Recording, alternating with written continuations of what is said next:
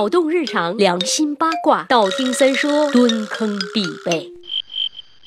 这是一期有颜色的话题，赤橙黄绿青蓝紫，你们猜是什么颜色的？呃，就是黄色的。你们有耳听，我都没脸说呢。可是李老板说他好好奇呀，所以我们要端正科学的态度。希望喜马拉雅后台不要根据相关部门的相关规定下我节目，因为我们真的是秉着严肃、认真、科普的态度，在探讨一个人类进化史上显而易见又鲜有人谈及的生理学问题：男人的那个小丁丁为什么要长在两腿之间呢？其实不光是人啦，所有脊椎动物的小丁丁都长在两腿中。间没有腿的，则长在本应该长腿的地方的中间，比如说鱼鳍，或者是长在曾经长过腿的地方的中间，比如蛇。那么为什么会这样呢？它们呈现的这种规律，是因为排泄道自然生成的。在其他脊椎动物中，排泄和生殖的工具共用一个，只有哺乳动物才另外长出了一套独立的小丁丁。排泄器官，呃，怕你们不懂，我就直说了吧，也就是菊花的位置，位于从口腔开始的躯干的另一个终端，这是哺乳动物首先要长出来的，其次才是四肢啦。这些演变呢，可以追溯到十多亿年。年前，原始的多细胞生物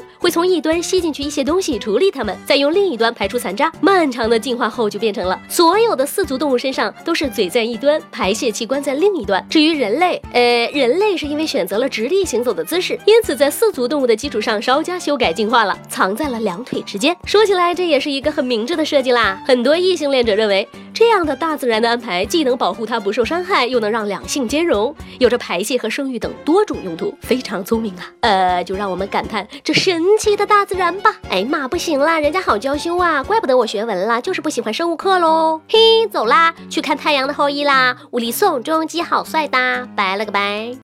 让我们彼此相爱，为民除害。